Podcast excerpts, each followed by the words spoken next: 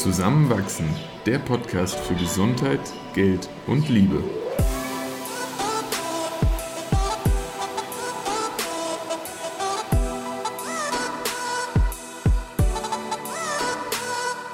Willkommen zu einer neuen Folge von Zusammenwachsen. Wir sind wieder zurück und in dieser Episode geht es um unsere Reise und das Yoga Teacher Training in Indien. Wir sind seit wenigen Tagen zurück in Wien und wer uns auf Instagram folgt, zusammenwachsen-podcast, hat gesehen, dass wir ein paar Wochen in Indien waren. Mhm. Warum waren wir in Indien, Christoph? Wir waren in Indien, um dort ein Yoga-Teacher-Training zu machen. Und es war letztlich noch viel, viel mehr als das, habe ich das Gefühl. Und vielleicht für uns sogar auch nochmal mehr, weil wir auch vor neun Jahren schon mal in Indien waren und dort in Teilen irgendwie auch unsere Beziehung begonnen hat. Also es war auch ein ganz besonderes Zurückkommen, fand ich. Und ja, wir hatten so vor einem halben Jahr, glaube ich, erstmalig den Gedanken. Du hattest mir äh, gezeigt, oh, da gibt es was in Indien. Oder, das, das lacht mich an, das habe ich gesehen. Was hältst du davon? Und auch, ich glaube, um mich jetzt irgendwie nicht unter Druck zu setzen oder mir irgendwas überzustülpen, hast du es dann auch gar nicht mehr ähm, in Folge erwähnt. Und in mir hat sich das aber noch weiter bewegt und dann kam ich irgendwann auf dich zu und habe vorgeschlagen, hey, wollen wir das wirklich machen? Und für mich war das jetzt nicht ganz naheliegend, auch weil ich nicht so viel Yoga praktiziere wie du. Aber wie hat sich das für dich angefühlt, dann der, der Vorschlag, das tatsächlich zu tun? Ich habe das gesehen und es passiert selten, aber es passiert immer wieder, dass ich total klar spüre, das muss ich machen. Das ist so, mein ganzes Herz sagt ja. Und das habe ich da auch gespürt. Und ich habe in meiner Erinnerung, dass ich dir ziemlich klar gesagt habe, ich mache das. Mhm. Und du kannst gerne mit, wenn du magst. Ich erwarte aber nicht, dass du mitkommst. Mhm. Und als du dann gesagt hast, dass du mitkommst, hat es mich sehr überrascht. Ich habe damit nicht gerechnet. Ich habe vorher meine Schwester gefragt, die keine Zeit hatte, und noch eine Freundin, die auch keine Zeit hatte, und war dann schon so, ja, dann fahre ich halt alleine. Und hab's eher so in meiner Erinnerung so FYI, so nur zur Info, ich werde das machen. Ja, wenn du mitkommen magst, bist du sehr willkommen. Mhm. Aber ich hatte überhaupt nicht die Vorstellung, dass das was ist, das dich interessieren könnte. Eben weil du hier im Alltag kein Yoga machst oder kaum. Mhm. Und ich muss im Nachhinein auch sagen, dass meine Vorstellung von dem, was uns dort erwartet, sehr von der Realität abgewichen ist. Also vor allem die Intensität, den Umfang, aber auch die Vielfältigkeit und das, was es uns letztlich, glaube ich, gegeben hat, werden wir gleich noch ein bisschen drüber sprechen, habe ich anders und teilweise sehr unterschätzt. Kannst du spezifisch sein, was hast du erwartet und wie war es dann wirklich? Als du zum ersten Mal damit auf mich zukamst, dachte ich, okay, schön, wir machen so ein Yoga-Retreat. So wir fahren in Urlaub an irgendeinen schönen Ort und da gibt es auch die Möglichkeit, Yoga zu machen und das vielleicht in einer höheren Frequenz, als wir es bisher getan haben. Manchmal einmal die Woche, manchmal einmal im Monat. Und da habe ich vielleicht schon so ein bisschen ignoriert, dass das Yoga Teacher Training ist, also da halt wirklich eine Ausbildungsform dahinter steht. Und da hätte mir schon klar werden können, dass eine gewisse Tiefe auch mit einhergeht. Ähm, ich kann ja mal vorwegnehmen, unser Unterricht hat jeden Tag um halb sechs begonnen und mit relativ wenig Pausen ging es dann abends bis um 19 Uhr. Und wir hatten ja sieben verschiedene Unterrichtsklassen und ähm, so für mich war dann schon an irgendeinem Punkt klar, worauf das Ganze ausgerichtet ist. Gleichzeitig habe ich bisher nicht den Plan, irgendwann mal Yoga zu unterrichten und dachte aber, das könnte eine persönliche Bereicherung sein. Und hatte auch tatsächlich einfach sehr viel Lust, mit dir nochmal zurück nach Indien zu kommen. Auch wenn ich großen Respekt davor hatte, weil ich Indien einfach auch vor neun Jahren damals als sehr extremes Land in all seinen Ausprägungen empfunden habe. Und auch eine andere Erfahrung mit dir zu machen, als wir fahren einfach an einen schönen Ort und haben eine gute Zeit. Ähm, da, da war jetzt deutlich mehr Struktur dabei. Wir fahren an einen nicht so schönen Ort und haben eine herausfordernde Zeit. ja, aber ich finde auch nicht so schön, das in dem Fall so ganz, ganz stufig zu sehen. Komplett. Und schön ist da auch sehr eng beschränkt mhm. auf, was wir als schön empfinden. Total.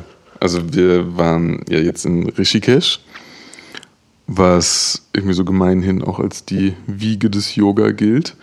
Und zumindest in dem Stadtteil Tapovan, wo wir waren, war alles irgendwie auf Yoga ausgerichtet. Also da waren einfach sehr viele Schulen und unterschiedlichste Stile und alles, was an Flugblättern und Plakaten irgendwo zu finden war, bezog sich auf Yoga in all seinen Ausprägungen. Und halt nicht erst seit fünf Jahren, weil das irgendwie auf Instagram hip wurde, sondern ja. schon seit Generationen. Also unsere Yoga-Lehrenden, die auch aus dem Ort oft kamen oder dem darum liegenden Umland, mhm. meinten, dass ihre Eltern schon Yoga unterrichtet haben und ihr Onkel und sie halt damit aufgewachsen sind. Mhm. Und das war sehr spürbar. Ich glaube, irgendjemand hat mir gesagt, das ist jetzt Halbwissen, dass es 300 Yoga-Schulen in mhm.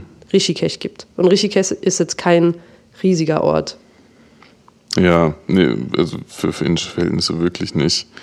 Und ich meine, Yoga selbst hat ja eine nochmal viel, viel längere Tradition. Und ja, das wurde, wurde auch deutlich, dass da nicht irgendwas vermittelt wurde, sondern eine sehr sehr tiefgreifende Lehre, die weit über das hinausgeht, was ich ganz, ganz sicher auch mit meinen ersten Berührungspunkten beim Yoga im Kopf hatte, von wegen, ich gehe da irgendwie in ein paar Positionen, jetzt würde ich sie schon Asanas nennen, hinein, halte sie eine Zeit lang, wechsel und mal ist es mehr, mal weniger anstrengend. Magst du teilen, was du im Vor- hinein der Reise so präsent in dir hattest? Mhm. Also vor der Reise, mir war schon klar, Yoga ist mehr als nur Bewegungsformen und ja. diese Asanas. Und gleichzeitig gibt es in Wien oder auch in den anderen Yoga-Klassen, wo ich bisher war, gab es, wenn überhaupt, manchmal auch dieses Pranayama, also Atemübungen und sehr selten auch Meditation oder Singen. Und wenn, dann war es oft aus dem Kontext herausgeholt. Also ich habe mich oft gefragt, okay, warum machen wir das jetzt? Oder mhm. warum singen wir jetzt dreimal Om? Mhm. Oder was bringt es jetzt mit meinem Ringfinger mein rechtes Nasenloch zuzuhalten, während ich fünf Sekunden lang einatme und wieder ausatme? Ja. Also es war alles für mich so, äh, ich weiß nicht genau, was hier passiert. Und ich wüsste aber gerne mehr. Mhm. Und ich würde selber gerne besser verstehen, wie das auch ineinander spielt und auch wie diese Asanas richtig ausgeführt werden, weil mir tut so weh, in eine Yoga-Klasse zu gehen und zu sehen, wie sich Menschen so in Positionen bewegen, dass es offensichtlich ihrem Körper schadet mhm. und gleichzeitig, ohne dass ich jetzt selbst in nächster Gelegenheit Yoga-Lehrerin werden will, weil ich empfinde, dafür braucht es Jahre an eigener Praxis, um wirklich gut unterrichten zu können, ähm, war in mir so ein Wunsch, hey, ich will das gerne besser verstehen und auch mhm. besser lernen. Und das verständlicherweise geht nicht in einer eineinhalbstündigen Klasse, die mit Drop-ins ist, wo Menschen mal reinkommen und mal wieder gehen. Und deshalb hatte ich den Wunsch, das in Indien von Menschen zu lernen, die sehr nah an dem Ursprung von Yoga sind. Ja. Und in einer unserer ersten Philosophieklassen vor Ort hat der Lehrer Yoga so schön definiert. Er hat nämlich gesagt, Yoga ist merging my personal existence and universal existence and experiencing oneness. Und es geht also gar nicht unbedingt darum, den Körper beweglicher zu machen, sondern die verschiedenen Körper, die in uns sind, also unser physischer Körper, unser mentaler Körper, unser energetischer Körper, so miteinander in Balance zu bringen, dass wir irgendwie zu Oneness verschmelzen. Das ist noch ein abstraktes Konzept, also ich habe das selber noch nie so erfahren, außer vielleicht mal auf Psychedelics. Und gleichzeitig war es schon, finde ich, sehr spürbar, auch in den 15 Tagen, wie jeden Tag atmen, meditieren, drei Stunden lang diese Asana-Practice machen, ähm, mich selbst voll mit mir selbst in Kontakt hat bringen lassen und dadurch auch diese kurzen Momente von Thoughtlessness, also wo mein Verstand aufgehört hat, in mir zu schnattern, Dinge mhm. zu bewerten. Das finde ich schön, das finde ich nicht schön. Das äh, ist irgendwie anstrengend, das ist nicht anstrengend. Was mache ich hier? Lalala. Also diese Stimme ähm, so ruhig werden zu lassen, dass ich einfach im Moment sein konnte. Und das war wunderschön. Und das macht mir noch ganz, ganz viel Freude auf mehr. Mehr eigene Praxis und auch mehr darüber lernen. Richtig gut. Und eine voll tiefgreifende Erfahrung. Und davon habe ich überraschend viele auch gehabt während der Zeit. Ähm, ich fand auch ganz schön, so ein, so ein Schulsetting auch wieder zu erleben. Also ich hatte es lang nicht mehr mit den gleichen Menschen äh, so, so intensiv Klassen durchzumachen. Also ich hatte ja vor ein paar Jahren mal eine osteopathische Ausbildung gemacht, aber da hatte ich das in einer anderen Frequenz. So, das war schon auch ziemlich eng, aber durch irgendwie auch die, die Vielfalt und Tiefe der einzelnen Klassen ähm, war, war das jetzt schon auch nochmal besonders.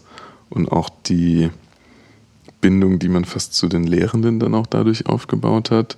Vor allem jene, die dem Ganzen oft auch Kontext, Hintergrund und Tiefe gegeben haben.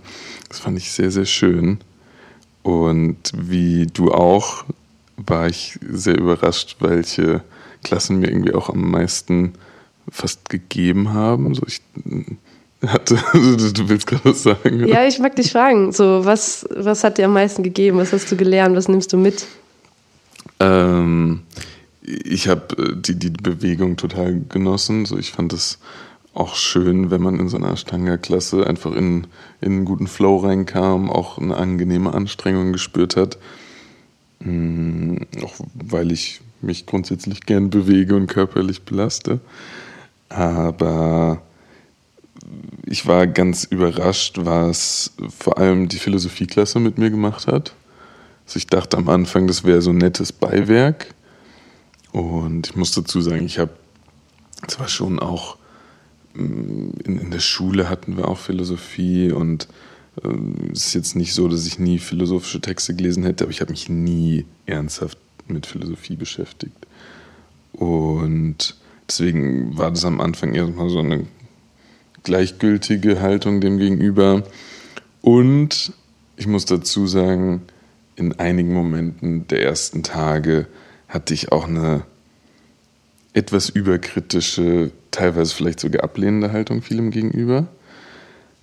Was du auch gemerkt hast. Also es, waren einige Male, wo ich vielleicht auch Kommentare gegeben habe, die letztlich, und das hast du mir ganz gut gespiegelt, eher dazu dienten, zu zeigen, ich stehe gerade ganz woanders oder ich vertrete einen Punkt und möchte gerade einfach nur validiert haben, dass der auch okay ist, ähm, als da irgendwie tiefer ins Verständnis zu gehen oder wirklich etwas zu erfragen, was ich noch nicht verstanden habe.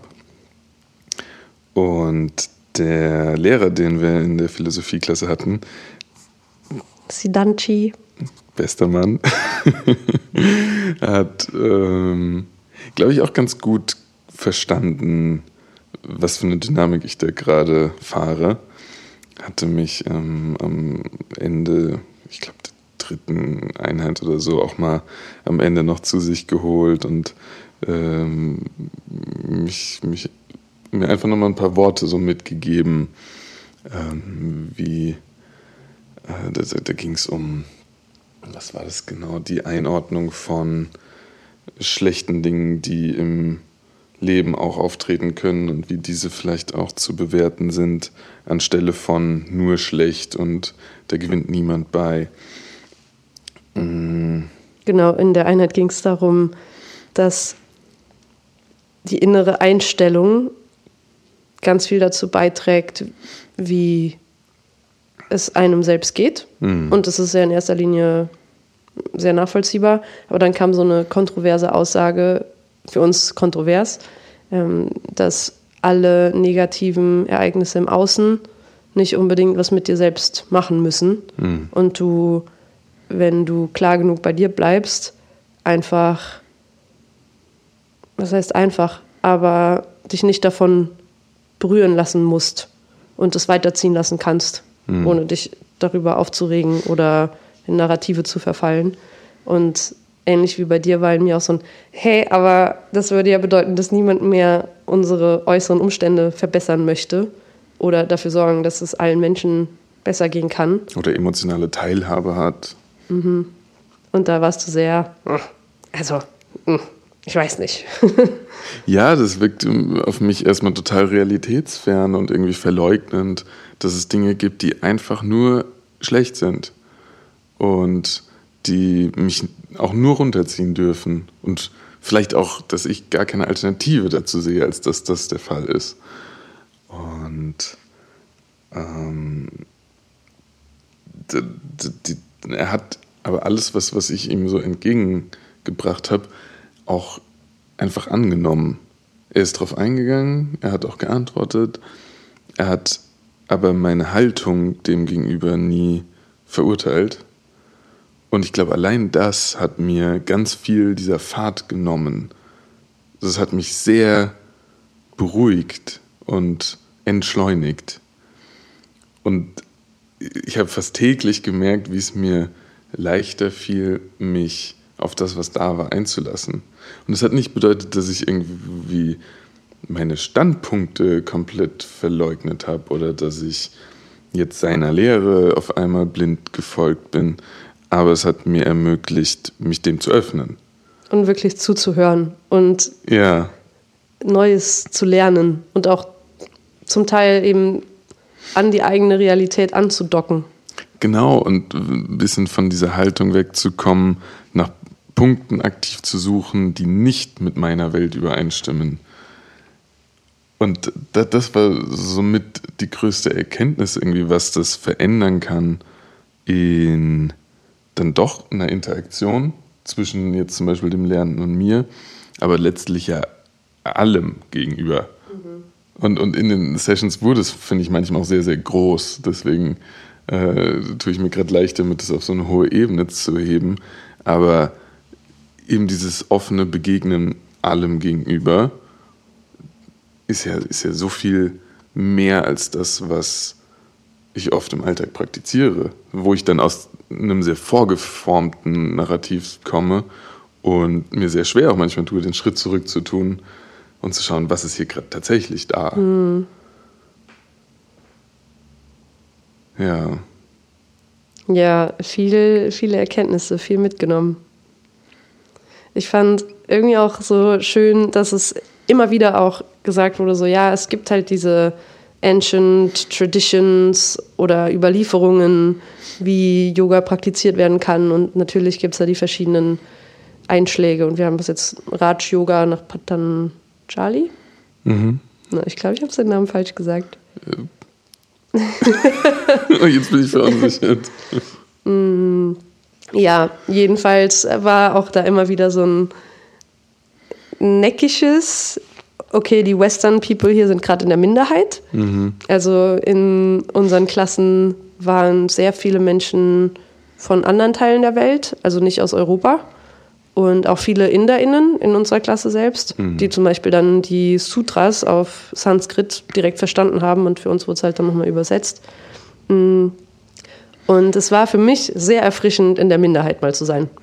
Und auch so Sachen zu hören wie ein wohlwollendes, liebgemeintes, ja, okay, für die im Westen geschulten Menschen müssen wir es jetzt nochmal anders formulieren, weil euer Verstand euch gerade davon abhält, wenn etwas nicht quantifizierbar und mit Wissenschaft erklärbar ist, dem irgendwie Beachtung zu schenken und das als mögliche Wahrheit annehmen zu können. Deshalb formulieren wir es jetzt nochmal anders und kommen nochmal aus einer anderen Argumentationsweise. Und da war ich so, aha, spannend Ertappt. dass meine Denkweise nicht die hauptsächlich vertretene in dieser Welt ist. Und natürlich mhm. ist es einem vorher klar, aber in so Lernerfahrungen, wo so viel Offenheit herrscht und so viel Wohlwollen, kann es sehr an die Oberfläche kommen. Und das fand ich sehr, sehr wertvoll. Ich habe auch in dem Kontext äh, dann mehr und mehr die Erfahrung gemacht, dass viele Dinge ja gar nicht so weit weg voneinander sind, wie sie am Anfang gewirkt haben. Aber eben, wie du sagst, andere Worte, andere Bilder, manchmal Metaphern, manchmal aber auch wirklich ganz simple Formulierungen verwendet wurden, um letztlich eine sehr, sehr ähnliche Botschaft zu vermitteln. Hm. Und was auch mega cool war an dem Unterrichten, es war viel so verkörpert. Also es war in der Uni, finde ich zum Beispiel oft, in Frankfurt, wo ich meinen Bachelor gemacht habe, ja, wurde halt irgendwas vorne geredet und es war eine Vorlesung. Mhm. Das heißt, ich habe zugehört und habe mich belesen lassen. Und es war so mein Kopf und mein ja, Verstand, der versucht hat zu verstehen. Aber alles andere war so ein bisschen abgeschnitten. Mhm. Und was ich hier total wertvoll fand, war, dass es sehr verkörpert auch oft war.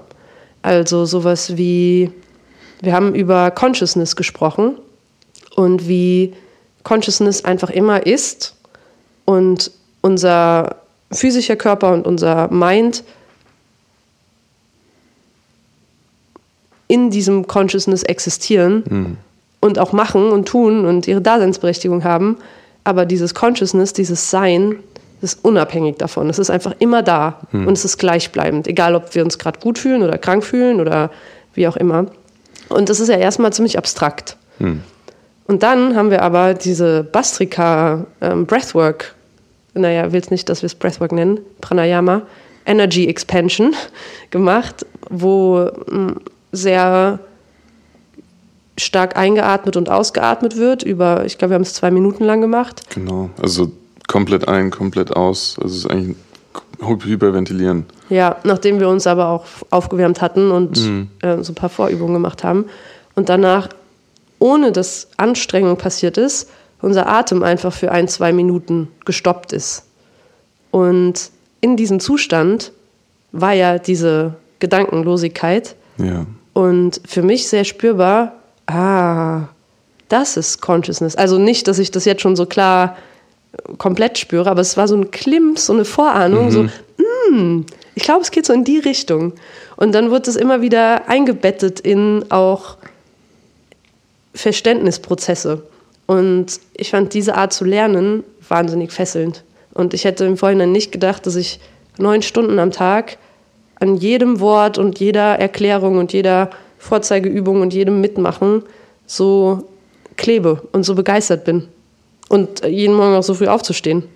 Das stimmt, ja. ja. War richtig schöne Erfahrung. Also ich fand es richtig, richtig toll und ich werde auf jeden Fall weiter Yoga-Teacher-Trainings machen. Ähm, ich weiß nicht, ob nochmal in Rishikesh, kann schon sein, ähm, um das noch zu vertiefen. Ich finde auch durch das, was du jetzt beschrieben hast, wird deutlich, wie viel von dieser gesamten Lehre des Yoga so ineinander greift. Also wie äh, die, die Asanas, so die Positionen und Bewegungen eine Rolle erfüllen, die aber zum Beispiel durch die Atmung dann auch ähm, verknüpft ist mit einer ja, irgendwie doch energetischen Lehre und das eine, eine große Verknüpfung zu meditativen Zuständen hat, die ja irgendwie sehr nah an vielem auch sind, was, was die Philosophie lehrt. Und abends hatten wir immer noch eine Stunde Mantra singen und äh, manchmal auch da noch gepaart mit auch einem doch irgendwie philosophisch, spirituellen, sehr weisen Input, ich nenne es jetzt mal so. Und, und auch das hat sich irgendwie eingefügt. So, das, das war für mich manchmal irgendwie gar nicht einfach, dann irgendwie auch abends nach so einem langen Tag da irgendwie noch Energie in das Singen reinzubringen. Und, und trotzdem hat es dem Ganzen manchmal so eine Abrundung gegeben, die, die sich eingefügt hat in alles, was wir in den 12, 13 Stunden vorher erlebt haben. Es war sehr, sehr wholesome. Mhm. Und wir hatten ja kurz vorher auch, auch angesprochen, dass der Ort auch ein bisschen herausfordernd für uns war. Also indische Straßen sind einfach weniger geordnet als in Wien. Und äh, gleichzeitig verfolgen sie einfach ihre ganz eigene Ordnung, die für uns sehr laut, sehr chaotisch und manchmal überfordernd sein kann. Und, und dann kam es halt vor, dass man äh, nicht in, in, den Hauseingang reinkam, weil da eine Kuh davor stand und ja. und unser Zimmer kein schließbares Fenster hatte und neben uns eine riesige Baustelle war. Und es ja, gab kaltes Wasser und die, die Luft hat mich vor ein bisschen körperlich-gesundheitliche Herausforderungen gestellt. Aber das so, so ungut und auch manchmal nervig ich das fand, fand ich, ohne es zu beschönigen zu müssen, hat es auch dazu geführt, das in einer anderen Intensität wahrzunehmen. Es wäre was anderes gewesen, wenn wir jetzt an einem Ort gewesen wären, der uns jegliche Bedürfnisse, die wir vielleicht an manche anderen Orte gestellt hätten, einfach entgegengeworfen hätte. Also es, es, es war für mich Teil des Gesamten. Mhm. Auch wenn ich jetzt gerade sehr froh bin, hier in einem sehr gemütlichen, sauberen, gut gewärmten Wohnzimmer zu sitzen. Das ist gerade für mich auch genau das Richtige. Ja, und gleichzeitig hat es uns schon, also mir hat es auf jeden Fall gelehrt, so, es braucht nicht viel, um so viel Lebensfreude zu spüren mhm. Mhm. und sich so zufrieden zu fühlen. Mhm. Und so alles, was ich hier auch manchmal im Außen suche, indem ich mir irgendwie einen 4-Euro-Cappuccino kaufe oder jetzt das Gefühl habe, ich brauche unbedingt eine neue, schöne Sporthose. So, nein. Es braucht sehr viel weniger, als ich manchmal denke, was es braucht. Und die Erfahrung dort war für mich sehr erdend mhm. und hat mich sehr zurückgebracht zu dem, was wirklich zählt. Und das ist für mich Bewusstsein in dem Moment und mit dem, was gerade ist und in Verbindung sein mit sich selbst und den Mitmenschen und gemeinsam mit den KlassenkameradInnen jeden Mittag und jeden Abend zu essen und so durch diese Lernerfahrung zu gehen war sehr erfüllend für mich. Auch was du beschreibst, zeigt, wie wir auch miteinander die Zeit verbracht haben. Also obwohl wir gar nicht so viel freie Zeit hatten, habe ich es als eine sehr intensive Zeit für, für uns auch in der Beziehung erlebt. Und dazu dann mehr in einer der nächsten Folgen. dann bis nächste Woche. Ciao. Ciao.